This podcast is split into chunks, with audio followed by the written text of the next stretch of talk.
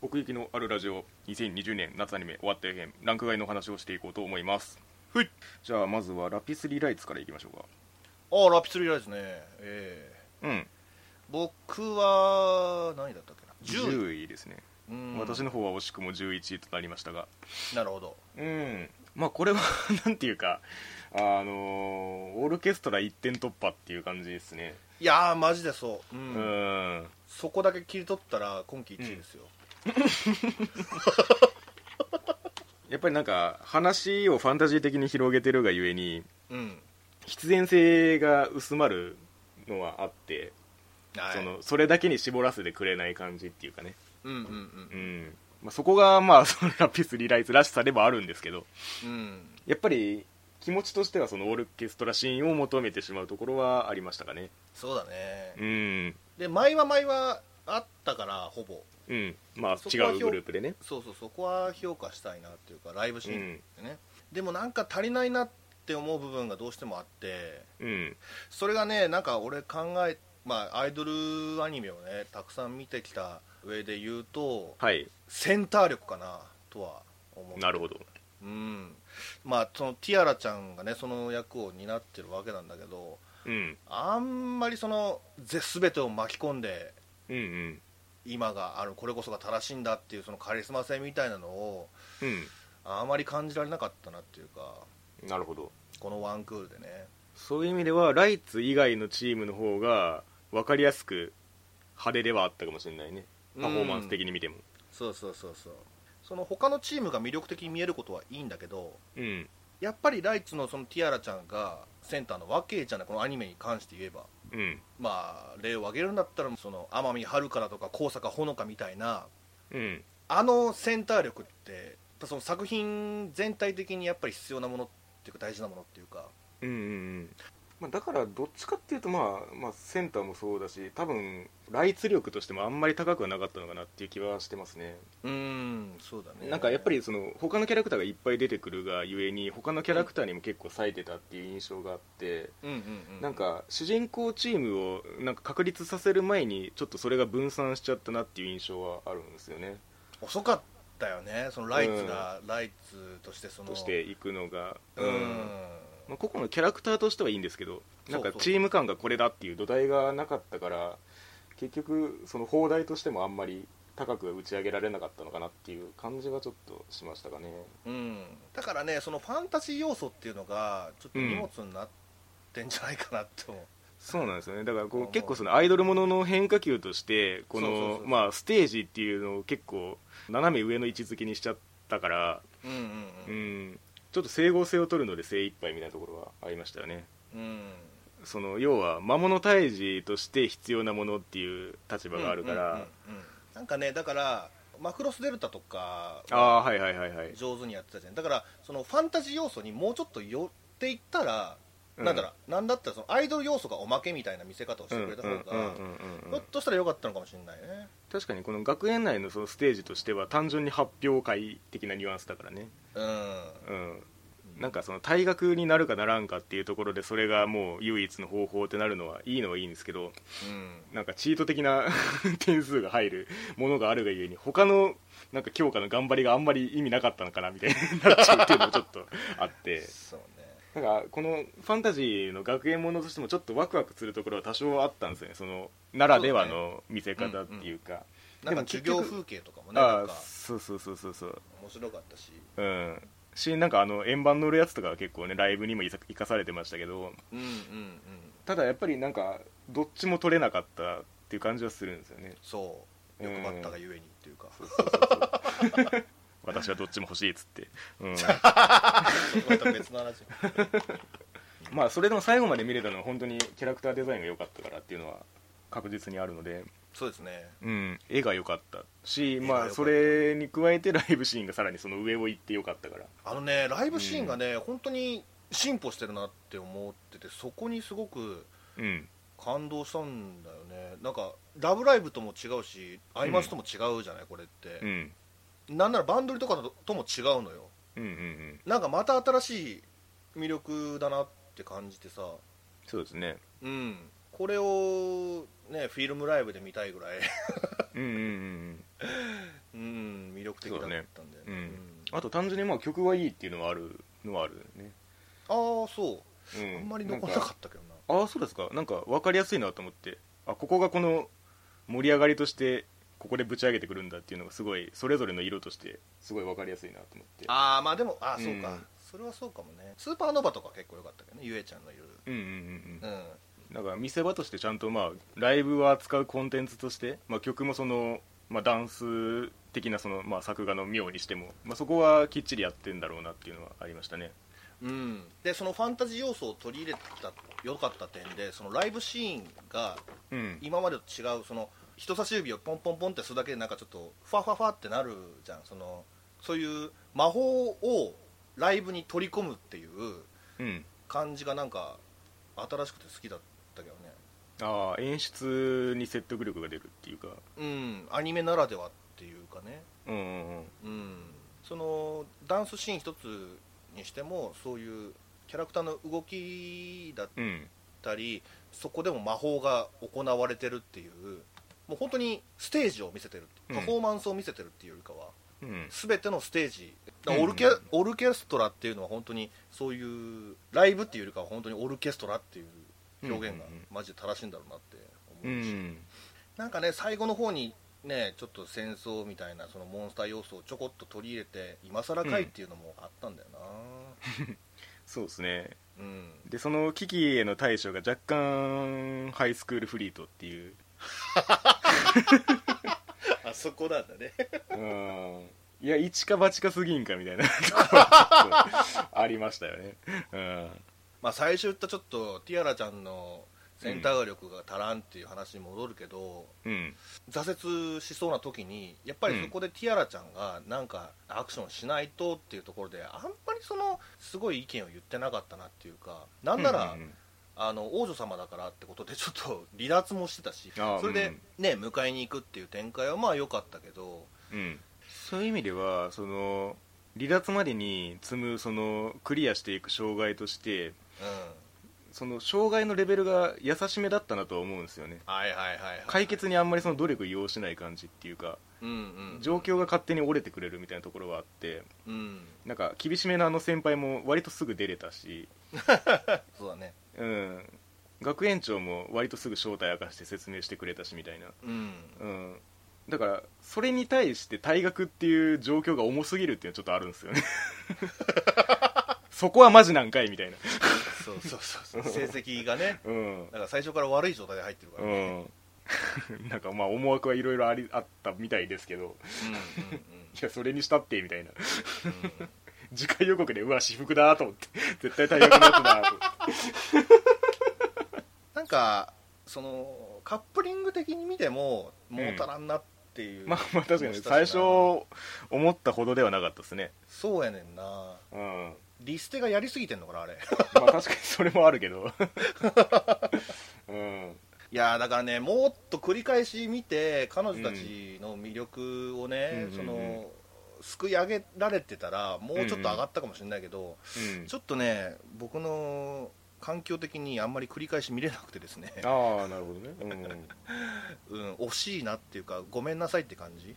あまあね。で、まあ、これゲームもあるみたいだから。そうですね出発点としてやっぱりそのメディアミックス感があるから結構それを軸にしてこう世界を広げていこうみたいな感じもするんで、うんうんうん。うん、アニメのストーリーラインだけであんまりどうこうとは言えないというかむしろそのオルケストラを見せたことで印象に残ってるのであればすなわちそれは成功なのではないかという、うん、うん。うん、感じはしますね。まだ進化するんだっていう希望は本当に あったからこれからもアイドルアニメを見ていきたいね、うん、そうですそういうモチベーションにはなり得た作品ですね。そうそうそうそうだからまあ悪い作品ではないですけどね決して。うんうんうん成美は気になるキャラいた？ああキャラね。キャラはそうだな。ラビーラビーちゃん。うんうんうん。金髪のツインテールかな。そうそううん。あの子が あの子のテンションがなかったらライツっていう色もなくなってしまいかねないぐらいの存在感ではあったかなって思いますね。はいはいはいはいはい。ラビーちゃん確かにね。うんアシュレイちゃんとよくその喧嘩してたけど、うん、うん、カップリングで言えばこの子たちが一番発揮してたなって感じは。うん確かにそうですね。だからなんか割とそのさっきのセンター力の話で言うと、うん、なんか各キャラの性格にそれほどなんか大きな差がないっていうのはあるかもしれないんですよね。ああそうね。うん、うん、ラビーちゃんとその他みたいなぐらいの線が一個引けそうっていうか 割と常識人真面目みたいなのが揃ってるから。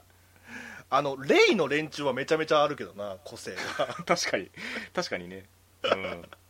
うん、うん、だからなんかそのかつて活躍してましたっていうその はいはいはい。シーンもうちょっと欲しかったなって、うん、確かに、ね、中の人も良かったし、うん、あのイケメン風の金髪の子とかあんまり出てこなかったしね。せやねんな。せっかくスミペだったのにな、うん、時代流れてからも出てこないっていう。そうね。お前あの子だけちょっと謎なのかな、まあ、続きがあれば見たいね。まあまあコンテンツ自体はなんか続いていくかもしれないからね。うん。じゃあゴッド・オブ・ハイスクールの話をちょっとさせてもらいましょうかね。ええー、そうですね。ごめんなさい、うん、これも、まあ、ラピスラリライスと一緒でちょっとね、うん、視聴環境が僕があんまり良くないので、うんうんうん、途中で見れなくなっちゃって 見逃したというかそれで5話切りぐらいですね僕は。あ僕がまあ始まった辺の方でまあ高めに入れて、まあ、結果終わった辺で10位に入れているんですけれども。はい、うん、これは逆に何て言うかな要素が足されていった結果割と収集がつかなくなった感はあるかなっては思ってるんですよね。うん。5話か、まあ、着陸の話とかは出てるってことですよね。なんだっけ着陸って。要はその異能力的な。ああはいはいありましたよ。うん、うん。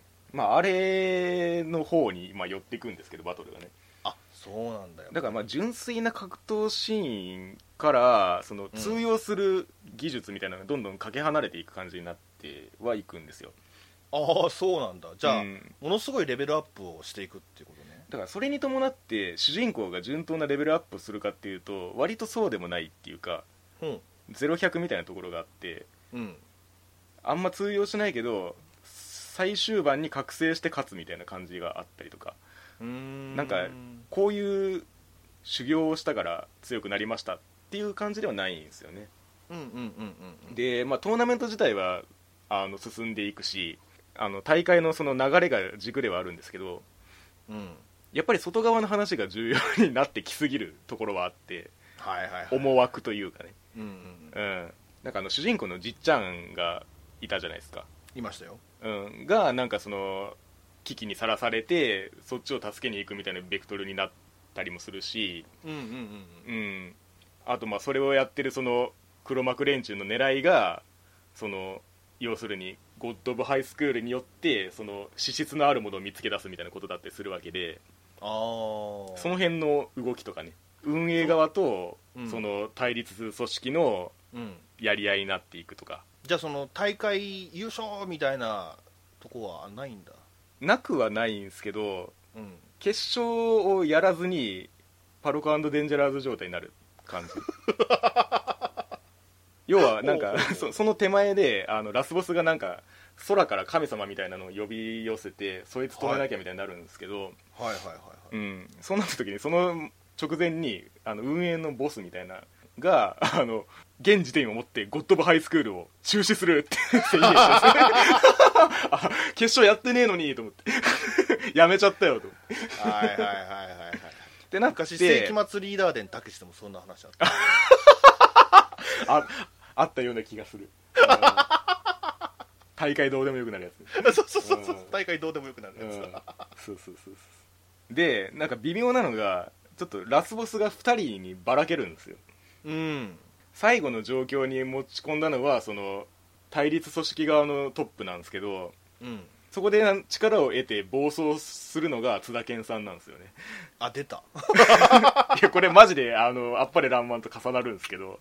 はいはいはいはい、うん、なんかゴッド・オブ・ハイスクールの中でもなんかルール無用の残忍なキャラクターとして出てくる。なるほど。5話ではまだ出てこないのかな。いや思い当たらないね。うん。っていうやつがいてうん。そいつがなんか力欲しさになんかどんどん暴走していって、うん、で主人公が覚醒してそれを止めるみたいな感じになるんですけど。へえうん。だからそのどんどん何が起こってるのかわからなくなっていくっていう話なんですよ。これ。規模がでかすぎて はいはいはいはい。着陸側の表現がどんどん壮大になっていくから。うんうんうん。なんかねでも5話まで見た時点でも、うん。結構いろんなことすっ飛ばしてどんどんどんどん上に上がってるなっていう感覚はあったんだよな。そうなんですね。だから12話時点の期待としてその、まあ、格闘的なその動きのあの凄さと、ね、あとその表現のそのはったりの効き具合、うんうん、なんか、凄さを見せるためにここ省いていいだろうみたいな表現があるんですけど、うんうんうん、それがどんどんなんか肉体的な表現からそのエフェクト的な表現に移っていくんですよね。終盤に行くに従って。はいはいはい、だからエフェクトがでかすぎるがゆえにもうちょっとなんかその肉体的なやり合いを見たかったなっていう思いはあって。はいはいはいはい。主人公もわ技的にはなんか肉体からエフェクトへみたいな感じがあるからそうか。そうその辺、ね、結構最終的にそこに落ち着く展開が熱かったりするんだけどな、うん、なんかよくあんので。そうそうですね。だから結構その絵面はずっとすごいんですよ。画面の表現はずっとすごくて。あやっぱそうなんですね。うん。そこも含めてあのいいアニメではあるんですけど。うんうんうん、うん、だから途中のどっちか見応えがあるっていう意味で言えばその着陸のやり合いよりもそのトーナメントの、まあ、途中であったその普通の試合ね、肉体バトル的な、友達同士のバトルとか結構熱かったけどな、うん、そうそう。だから5話でもなんかあの筆の表現みたいななんかあの白い背景になんかうんうんうんうんうん。やり合うのって5話でしたっけね確か。うん。そうそう。あなんかああいうその絵の表現を変えたりとかもしてるし、うんうん、そういうとこは見応えあるんですけど。だからなんかその格ゲーをアニメ化したらあんまり良くないみたいな話あるじゃないですかなんか。あの、まあ、逆逆ではああったかなみたいなその。ブレブレバブレブレで某米ですけど、うん、あのそういう意味ではなんかその手の手数の多さそのやり合いをなんかこうカメラぐるぐる回しながら描くっていうのはすごい俺の持ち味としてちゃんとあったのはあったので。なるほど。うん。そこは面白かったんですけどね。話としてあんまり腑に最初見切った時に腑に落ちないっていうところはちょっとあるかもしれないっていう。でなんかこっからそのじっちゃん探し編に行くぜっていうテンションで終わりましたね。あ続いていくんだね。うんみたいですね。その度に他の2人はついていくの、うん、あそうそうついていくんですあそう。なんか面白そうな気がしねえかっつって。いいいい修行になりそうだから俺はついていくぜ。全く私がいないとあんたらは危なっかしいんだからっつって。はいはいはいそういう感じね。俺たちの未来はこれからだみたいな感じで。その友達も亡くなっちゃったもんね結局ね。ああそうですねうん。名前が全然出てこないんだけど、名前はね結構残らないですよやっぱり、まあ、韓国名だから。う、ね、うん、うん。神戸大輔とかおらんもんな。それ覚えやすいかどうかはともかくとして。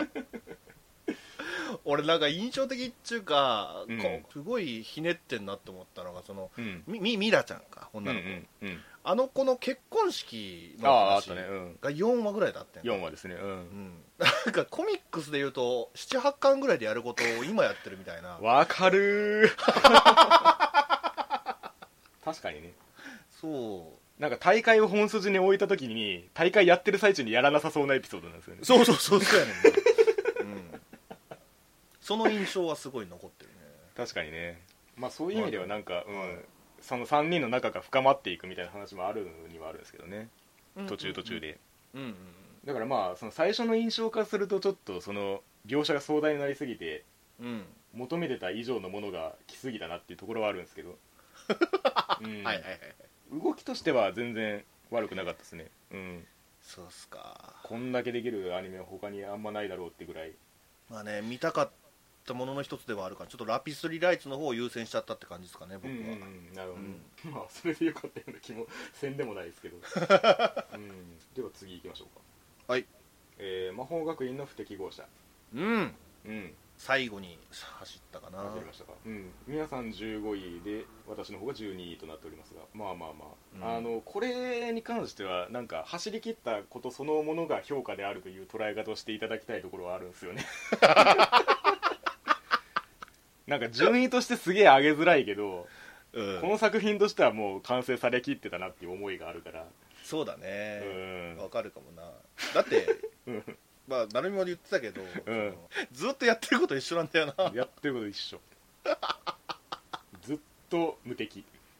そう、うん、教室で、うん、なんか先生とかそれに並ぶ人たちがこう、どうやってやった後にアノス君が、それを上回るやつをどうやってやって。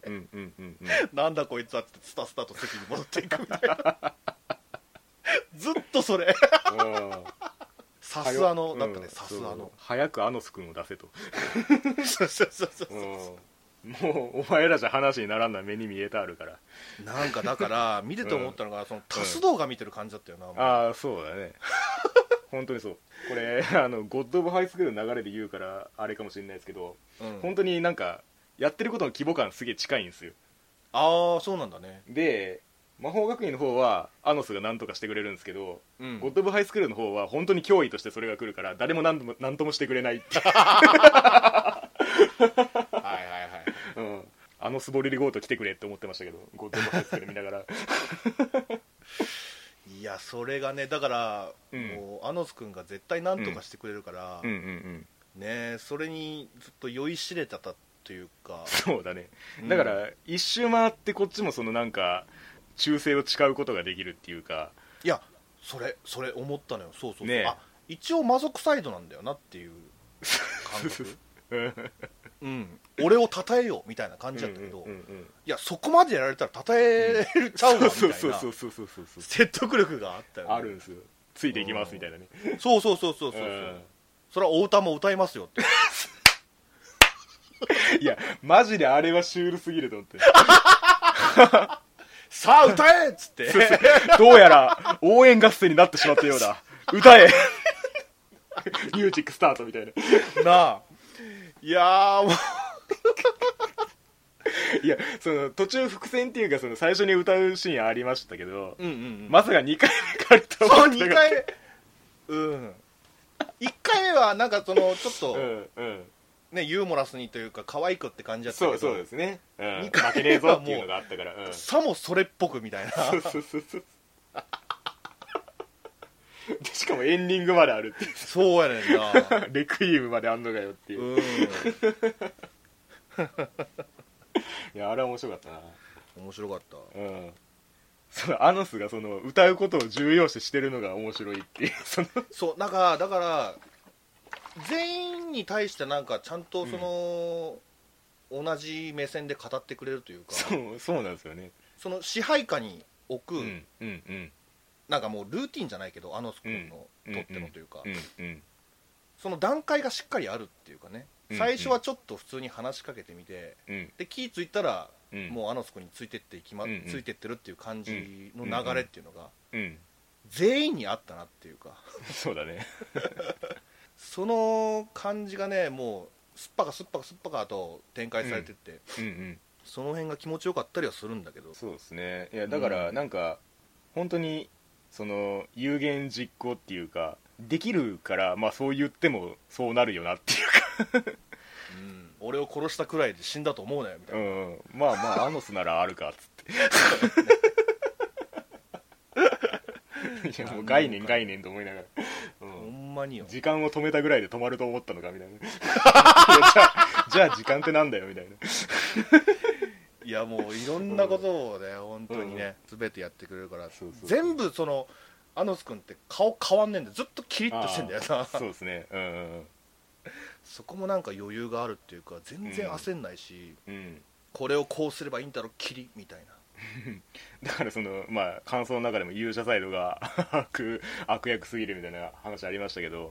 あれはちょっとねもうちょっとそうだね。ほんまによ。もうちょっとよく見せてもよかったんじゃないかなって思うね、まあまああれはなんかあのね頭の中で支配されてたみたいなのがあったんで。ああそうかそうか。うん。まあ、それでバグっちゃったみたいなとこありますけど。うん。それにしても嫌なやつすぎるっていう。嫌なやつだったね本当に、ね、その大塚明夫さんがやってたね、うんうん、あの、うんうん、あのおじさんがおじさんおじさんおじさんね、うん、うん、なんかでっかくなったおじさんが。でっかくなってたね。いやいや 今更でっかくなられてもみたいな。で最後の最後でちょっと家族をね、見せてね、うん、あこいつも悪いやつじゃないんだなっていう見せ方をしてたけど、弱え。あの巣側に常にまあ筋が通ってたからそれは確かにそのね魔族サイドうんぬんじゃないなっていうのはあったけど。うんうんうん。なんかそのアノス君が、えーと、うん、平和を願ってるっていうのが、うん、なんか、あのすくんなりに伝わってきたっていうかああそうね。そうそうそう、うん、うん、自分のリズムでなんか平和にしていくっていうそのスタイルが。だから本当に視聴者も含めてあのすくん。の手のひらの上でそうだね。転がされてたような感じがね、だからそのルルーシュ的な死に方をしても普通に戻ってくるっていう。そりゃチートじゃんっていう世界平和にした上で戻ってくんのかいみたいな。まさかみたいな。まあまあだから最後までそのテンションをたがえずにねそのまま見切ることができたかなっていう気はしてますね。うん。うん。それはそうかも。だから 不適合者であることを何とも思ってないアノスはそれによって周りがどんどんそのなんか滑稽に見えてくるっていうそうなんだよな、うん、本来は逆なんだけどそうそうそうそう。面白かったは面白かったですよ。そうね。そうそう。だからそのテンションと能力の釣り合いが取れてるから。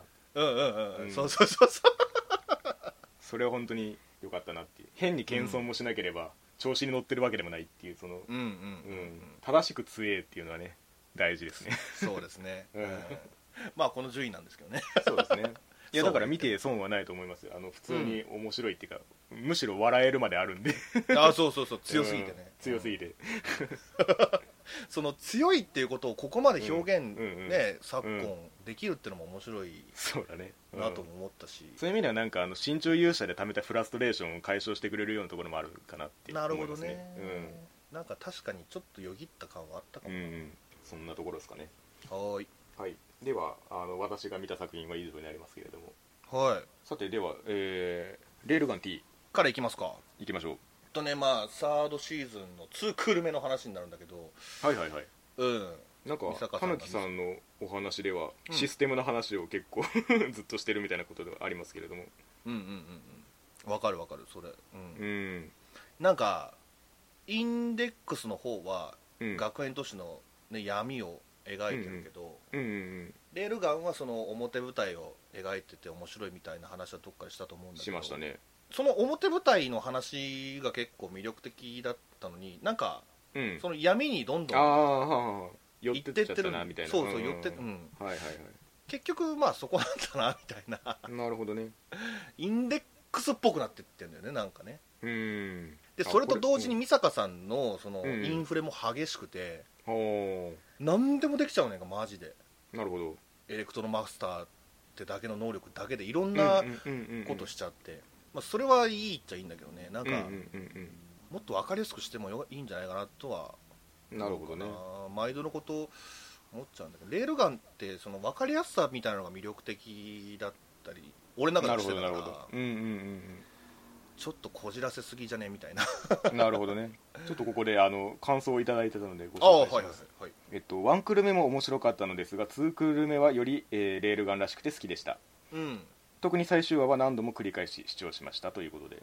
あそうでしたか、うん、このレールガンらしさとか最終話に関しては何かありますでしょうか？1期2期に比べて弱いかなって俺は思ったかな。うんうんうん。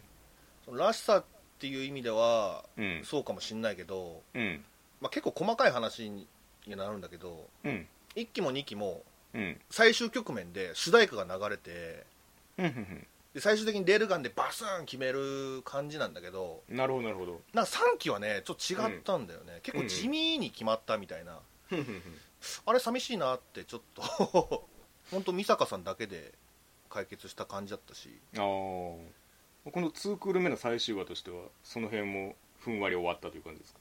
ふんわりですね。まだまだ、うん、話は続くんだろうなっていう。うん、新しい組織が出てきたのよ。そのアイテムは知ってるけどの他に、うん、えーと、スカベンジャーっていうまたそいつらがそんなに強くない。別にレベル5がいるチームでもないから。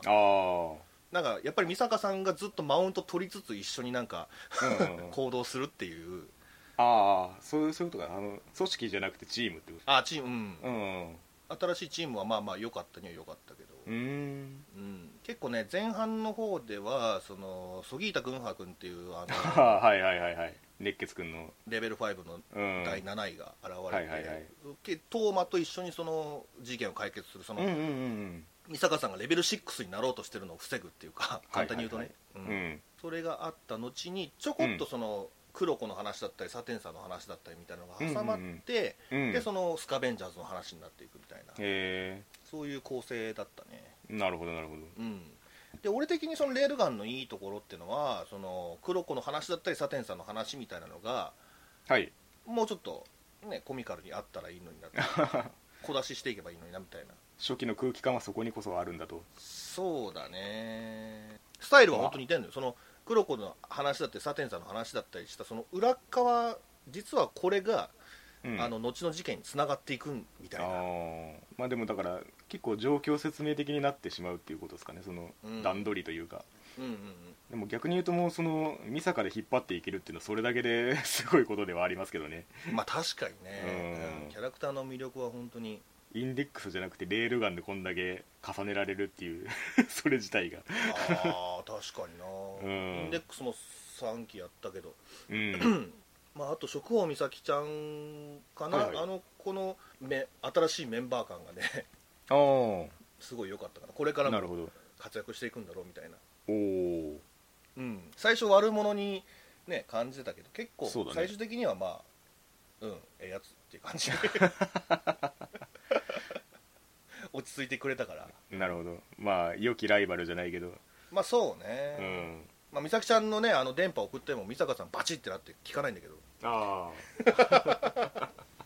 絶対的な差がそこにはゴッドエネルに対するルフィみたいな。そうそうそうそう。御坂さんの周りにはもう電磁が飛び回ってるから、うん、まあそうだね。本当にアイディアが豊富なんだなって思うね。ああいろんな能力出てくるし。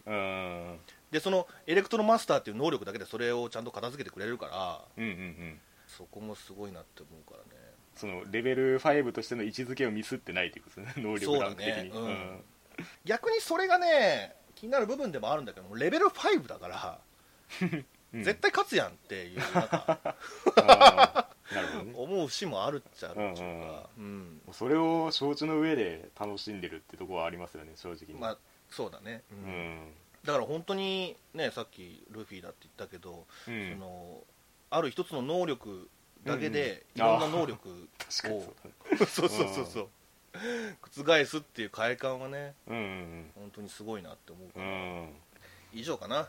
はいはいはい。じゃあ続きまして SAO アリシゼーション。ええ。ー、ソードアートオンラインアリシゼーション第3期。第3期の？4クール目でございます。わからんわからん。一応え終わった？終わったの？終わりました。終わりました。終わりました。ええ。ー、ありがとうございます。そうだね。まあざっくり。ほんまにざっくり言うよ、はい、はい。はいうん、うん、まあ3クール目で、まあ、戦争が始まったって言ってやんか、うん、ああ言ってたね。あのでそのキリトはもう最初からあの放心状態で始まるわけなんだけど、うんうんうん、3クール目では目覚めなかったのね、特に、はいはいはい。うん、で4クール目も、はい、あの10話ぐらいでようやく90話ぐらい、うん、うん、結構かかった、うんうん、なかなか目覚めねえんだと。なるほど、意外とね、うん。でやってた戦争っていうのはそのアンダーワールドっていうところで、はいはいはい、あの。知らん連中が割り込んでくる、うん、そうそう一般プレイヤーが割り込んでくるからそれを倒すっていう戦いででその一般プレイヤーの中に、うん、あのサバイバーもいたわけよ。ソードアートオンライン、はいはいはいはい、そこは結構熱かったかな。おおそれは過去に登場したキャラクターではなくということですか？ああそうだよ。過去に登場したそうしたキャラクターが出てくる、うん、そうそうそうそう。ちゃんと描写されてたのね、ちゃんとそのアスナも行くわけよアンダーワールドに。うんうんうんシノンも行くし、うん、妹も行くし、うんうんまあ、みんな行くねんか。まあ最後だからねそれ行く そうそうそうそう、うん、みんなキリトを助けに行こうっつってはいはいはい。行ってで、うん、結構ねそのキリトのためにみんなでアンダーワールドに行きましょうみたいな演説とかもあってあこれは3期かな？うん、うんうん、3期の最後らへんであって、うんうん、もしその中で死んじゃったりしたらちょアカウントが消えちゃいますと。おお要するに俺今ガルパやってるけどそのデータが全部消えるみたいな話。ガルパやってる人にしか伝わらないです でもソシャゲやってる人だったら全部わかると思う。まあまあ確かにね、うん、全部せっかくこれ引いたのにそれが全部吹っ飛んじゃう、うん、そのリスクを負ってでも、うん、あの参加してくれませんかみたいな演説。はいはいはい、なるほどね、でそれでまあ結局2000人ぐらい集まるのかな。でも集まるんだけど、もっとそれ以上の一般プレイヤーがバーッと来て、全然やっぱり劣勢なわけよ、うん、そうこれオリジナルじゃんじゃないかなと思っったんだけどあの映画のさはいはいはい。あの歌姫と男の子いたじゃん。いましたね。あの二人が現れるんだよね。へえ。そう。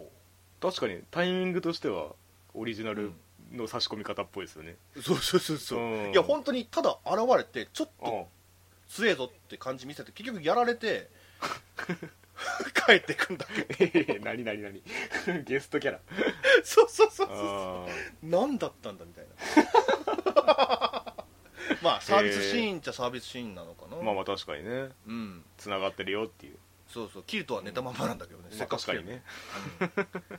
でまあみんなの思いが重なり合ってで結局、うん。キリトもうようやく目覚めると、はいはいはい。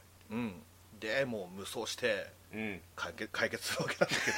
いやまあ知ってたけどさそれは。ざっくり言ったよ本当に。ざっくりよマジで。まあまあいろいろね、あってあってのそれですから。そうそうそうそう、うん。ラスボスをしっかり倒してね。うんうんそのラスボスの強さみたいなのもちゃんとそのシノンがそれにかなわなかったりだとかもしたあしでさっき言ったなるほどね。そのサバイバーだけどそのうん。ラスボスのまあ側近みたいなやつがいて、へえほうほうほそいつがサバイバー。そいつの悪役っぷりは結構やっぱり良かったううーねん。うん。なるほどね。本当になんかスリルを求めてっていうか。うんうんうん。うん。そうだね、あの GGO にもそんなやついたね。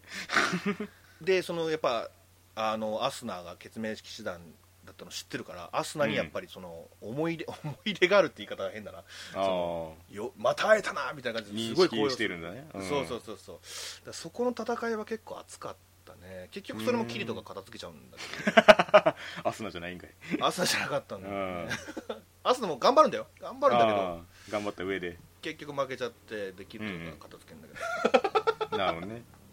ど、うん、でこっからが結構面白い話で。はそのアリスあうん。がねアンダーワールドの言うとあはいはいはい。鍵であるアリスがうんうんうんそのある到達点まで行けば、うん。まあ、簡単に言えばねその話は終わるというかうんうんうん解決するっていうかもうみんな帰ってこれるみたいな、うんうんうんうん、この戦争は終わるっていう話だったんだけど、キリトとアスナがね、うん。犠牲になるんだよねそれに変わってというか、うん。ほうほうほアリスそれに間に合うんだけどううんその間に合った代わりにキリトとアスナがそのアンダーワールドで200年過ごさなきゃいけなくなるっていうことになるのよ。そのアンダーワールドの時間、まあ、精神と時の部屋みたいな感じで、うんうんうん。アンダーワールドの時間と現実世界の時間がもううん。あまりにも違いすぎてうん。1ヶ月ぐらいやったかな。うん。200年。ああ。はうん。過ごさなきゃいけなくって。いはいはい。でもあのちゃんとまあ目覚めたわけよああその時を過ごしてってこと？そうそうそうそう、うん。ほんでその200年の時をちょっと、うん。あの記憶を、うん。あのデリートして、うん。うん、あの元の世界元の生活に戻れるっていう話。はでまあ、ねうん。200年過ごすわけだからでも、あなたと一緒なのみたいなアスナがいれば、うん。キリトがいればみたいな感じで、うんそういうねうんそういうのもあってね、うん。うん、もうそこの世界のなんか神様みたいな存在になって200年過ごす。まあそうだよね。そうなるよ、うん、別にその200年の描写があったわけじゃないけど。ああでもまあ消えるからね、そうそうそうそうそう、うん、うん。5億年ボタンみたい ほんでね、な、うん、あのアリスはアリスでそのはい。はい到達点に達したことによって、うん。その現実世界に現れるのよ、ああそうなるんだ。まあうん。見た目もほんまに人間だけど、うんうん。まあ、AI ロボットみたいな感じで、うんうんやっぱりそのアリスみたいなやつがその世界に現れたってなったらもううん。世界中大騒ぎするわけよ、でアリスにいろいろ質問するわけよそのあなんか企んでんじゃねえだろうなみあたいはいはいはい。な、うん、人間社会を脅かす存在にお前はなるんじゃねえかみたいな、はいはいはい。そこのね話が結構面白かった、最初はあたりに2話ぐらい使ってやってたなるほどなるほど。そう。なんかどっちも言うことわかんねんか。そのアリス側の主張としても。うんうんうん、いやぜ絶対そんなことせえへんしなんなら私恋してますと、うん。はいうん、思う人がいるんですみたいな、はいはいうん、だからええやみたいなこと。いやいやいやいやいやいやみたいな。その記者側もうん。もう焦るわけよ。いやそ、うんんうん。より合わせるわけよ。なんかこいつ怖えなみたいな。それのために殺しかねねえぞみたいな。そうそうそうそうそうそうすげえなんかどっちの言い分も分かるっていうのがなんか面白くて。へなんか亮太さんが最終話がちょっとついていけないというふうに触れてますけれども、うんうんうん、その辺の話ですかね。そうだと思う多分。うん。うん。俺は結構面白かったけどねその、うんうんうん、やり方としてっていうか。はいはいはい、うん、見せ方というか。そうそうそうそう、うん、まあ確かにねこれもね風呂敷がかなり広がってる展開ではあるんだけど。うんうん。いろいろついてついていけないっていうのはまさにそういうことでなんでアリスがそうなってるかっていうのがなかなか説明しづらいんだよね。ああなるほど。うん。存在がややこしいってことね。そうそうそうそうややこしい存在なの、うん、うん、結果的にアリスはちゃんとそこにいていいというかそのだからキリトとアスナが通うそのサバイバーの学校に通う展開だったかな。でまだ続くんだけどその200年の記憶がデリートしたって言ったけど、はいはい、あの実は、うん、その組織の一人がデリートせずに取っておいてて、はあ、そのデータでキリトが存在してんねんか。200年の。そう。200年の歴史を知ってるキリトっていうのがそのデータで存在してるの。AI として存在してんの。はいはいはい、うん、そのまあ魂みたいな感じ。はい。うん。なんかそいつが最後に出てきて終わったな この俺の知識、うん、200年の知識は絶対この世界にとって財産になるみたいな。はあ。いやそこ分裂し始めるといよいよだなって感じしますけど。うんはいはいはいそうね。じゃあ200年の期間を経験したキートと普通のね10代のキートが今、はい、存在してるっていう感じ。はあなるほどね。うんそういう展開で終わってった。うんうんうんうん、うん、それはまあついていけないわなっていう。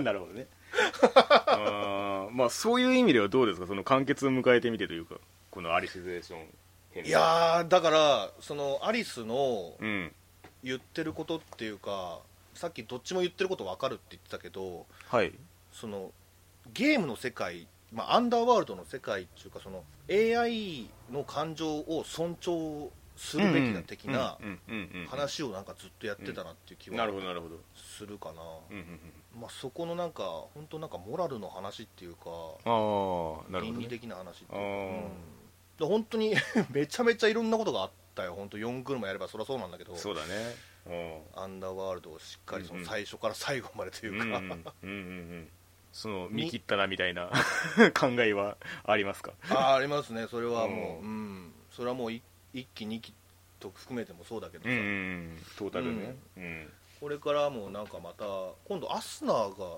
主役のやつやるのかな。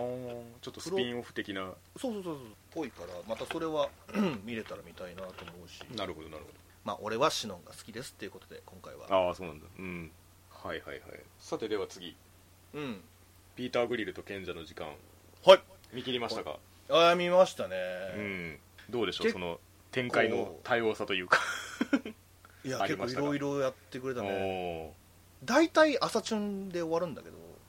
そこはあるんだねフォーマット変わんなかったね、うん、迫ってって、うん、欲望に耐えきれなくて、うん、果てて終わるっていう,、うんうんうん。その流れみたいなのは変わんなかったんだけど、うん、まあ、その状況かな。いろんな状況を見せてくれたしなんならキャラも増えていくし、うんうんうん、この子も抱かれるんだみたいな 感じで増えていくっていうか。なるほどね。変わり映えはあったよ。同じオチかもしんないけど相手が変わることでみたいな。もうそうだし、うん、状況と。そうそうそうそう、うん、めちゃめちゃしてたね。ある意味まあそこは期待通りというか。そうだね。特にその描写みたいなのはないけど、うん、でその恋してる先輩がおったやんか、うんうん、えーと、ルベリア先輩だったかな。はいはいはい、いたね。あの子ともデート行くんだけど、うん、あのそのデート中にも来んねんか。容赦ねえな、うん、そうやね一応その決めててんか。あの、まあ、全部で4人いるわけやけど、うん、4人の中でそのその1週間の予定みたいな感じで今日この日は私といいことしましょう。この日は私といいことしましょう。みたいな、うん、そうそうそうなってって。で安息日みたいなのが一応、うん、日曜日みたいなのが設定されてて。休館日みたいな。そうそうそうそうそう。そうその日にルベリア先輩とようやくデートっていうことで行くんだけど、はいはいはい。でも安息日だから何やっても自由よねっていうことで来んねんかみんな。いやそうじゃねえんだよ。そうそうそうそう 一人ずつ来んねんかしかも、うん。で考えることはみんな一緒。そうそうそうそう、ほんでトイレで済ませてトイレで済ませて、トイレで済ませてみたいなことを繰り返して。いや多目的じゃないんだからさ。ねえ。本当にでまあ最終的に落ち着け方としてはそのオーガの一人お姉ちゃんの方なんだけど、あ、うん、彼女がまあ一国の王女様だったっていう話になってくて。へえそうそうそうそう、うん、でそのその国のまあまあ、幼なじみみたいなずっと側近でやってましたみたいなこわもてのお兄ちゃんがやってきて、うん、私の小金じゃダメですかみたいな。なるほど。ことになってて。はいはいはい。うん。勝負すんねんか。あ主人公と？そうそうそうそうそうそう。でそれに負けたらいいじゃないかって話になってて。ああそっか。そうだよ。より強い方に行くからね。そうそうそうそうそう、うん、これはチャンスだって思ったんだけどルベリア先輩来てんのよそこ。そこは。やられたってなってこんな弱いところ見せられないってなって、うん。ね。うん、一発で勝たすねんか ゼロ百だな。そうそうそうそうほんでそのオーガ君が、うん、もうワンチャンもうワンチャンくれみたいなことになって、うん、なんならあじゃあ私に勝てたらいいよみたいな話になんねんか、うんまあ、まあ一緒に一緒に帰ってやるみたいなことになってて、そうピーター君が、その男を鍛えるんだよ。ああ なるほど。そうそうなれば万々歳だやつって。そうそうそうそうそう、うん。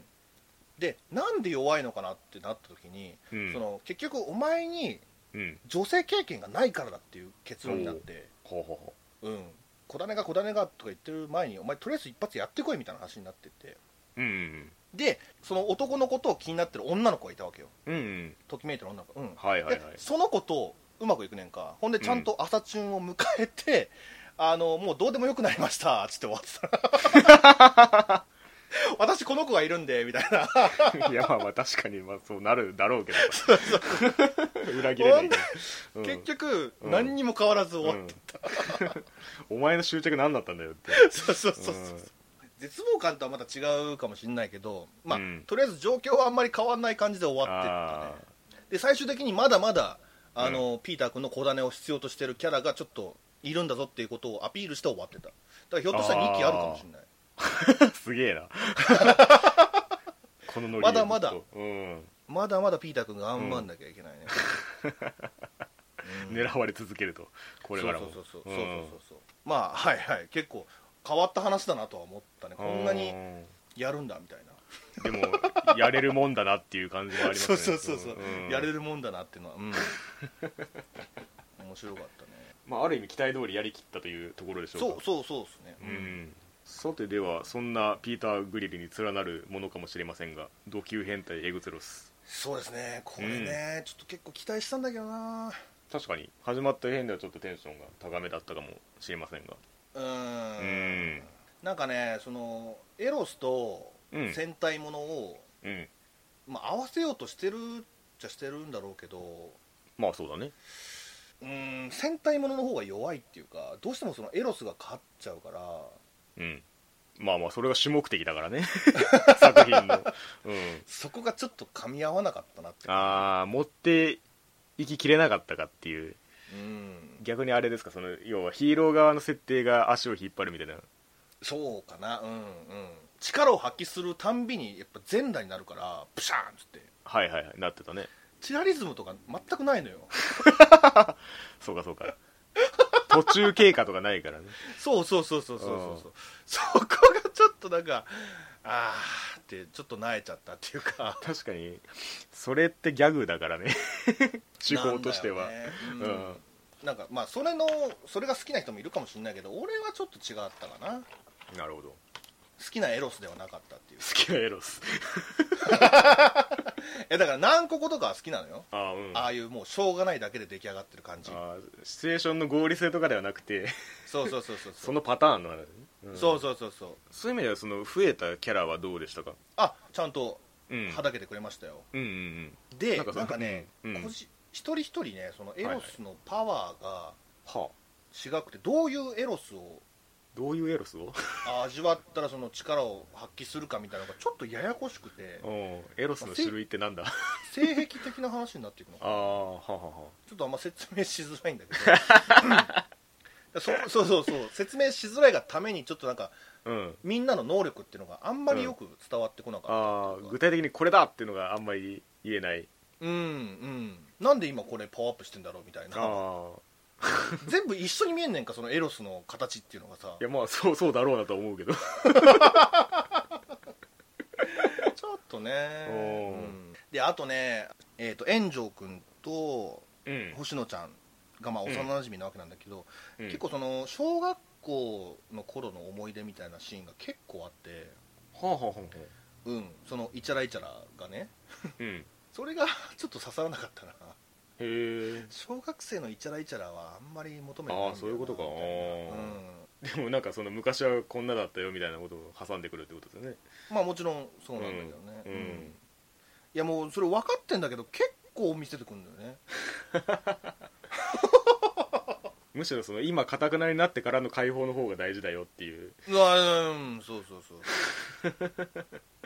なんかその最終的にはその昔の星野ちゃん、うん。小学生だった星野ちゃんが、はいはい。なんか生き量みたいな感じに星野ちゃんの元に出てきてはあはあはあはあはそこからなんかアドバイスをもらったりすんねんか。エロスの？そうそうそうそうそう。そっちの方がなんか進んでんねんか。小学生の方がちょっと進んでんねんかそのエロス先輩なのかよ。なんじゃそらみたいな。まあ確かにねあとはまあその埼玉支部なんでねこの主人公側が。主人公たちが、うん、で、はいはいはい、東京支部の子たちが出てきて。うん、あそういうそうかそういうのもあんのかっていう、うん、のはあったね。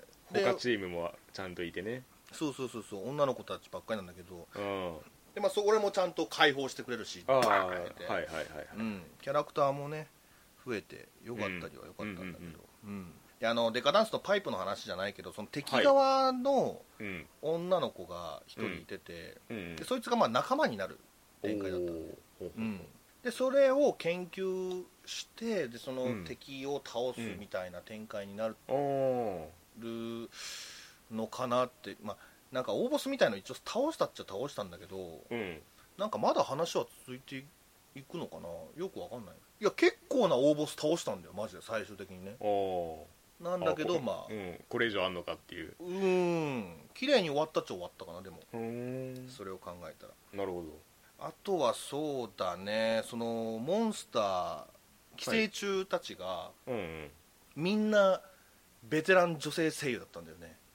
ああ。それはテンション上がったね。なるほどね。毎回すげえ人連れてくんねえか。普通にその敵ってことですよねそうそうそうそうそう。本当無視、うん、もうこれがそうそうたる面々でマジで。毎回それが楽しみだったね。おお今回誰だみたいな。で大ボスはもう井上貴子さんですよ。聞くね。なるほどね。あのちゃんと忖度してたよ。あの「おいおい」が挟まってたね。アニメの中で。マジかみたいな。結構よしあしあるけどそれ。うん川澄さんとかミンゴスとかね、うん、うん、中原舞さんもいました。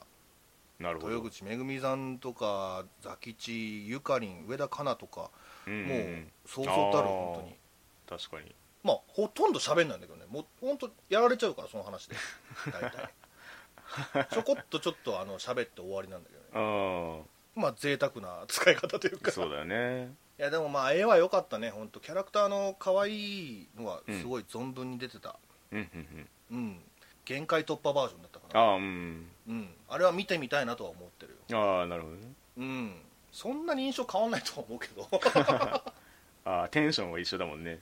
そうそうそうそうそうそん。なとこっすかね。なるほどなるほど。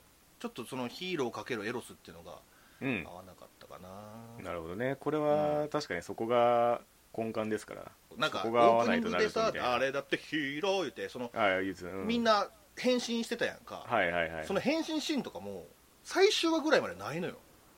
ああそうなんだ。大体そのみんな裸になって戦ってるからそこの気持ちよさっていうのはもうほぼなかった。ちょっとそこを直線で目指しすぎたところはあるのかな。ちょっとちょっとおじさんには分かんなかったかな。おじさんが原因かは分かんないけど。なるほどね、はい、はいはいはい。というわけでこれで、えー、2020年夏アニメ全部出揃いましたか？出揃いましたね。時間あったらこれ見ときたかったなってのあります？だからゴッドオブハイスクールああまあそれはそうか。うん、はそうだけど。で切ったやつをあげるんだったら、はいはい、バキとバキねうん。アイコ。そうアイコね。アイコはね3話か4話ぐらいまでは見たんだけど、うん、もうちょっと無理だなって。そうなんかそんな予感がしてたからこれは僕が見るべきかなと思ってたんですけど。終盤 今期のそのスケジュール的な終盤に差し掛かった時に、うん、全く始まった辺から増えてないのが彼女をお借りしますと愛子だったんですよ。はいはいはいはい。でもこれどっちかしか無理だってなった時にやっぱりカノ借りに行かざるを得なかったっていうのはありますね。まあまあそうだろうね。うん。まあここからはまあ秋アニメに注力していく感じになりますけれども。いやそうです。うん。またもねその 豊作のクールとして迎え撃ちたいと思います。おい。というわけで、えー、2020年夏アニメ、えー、ランク外のお話でございました。ジャッジメントですの。ありがとうございました。ごめんなさい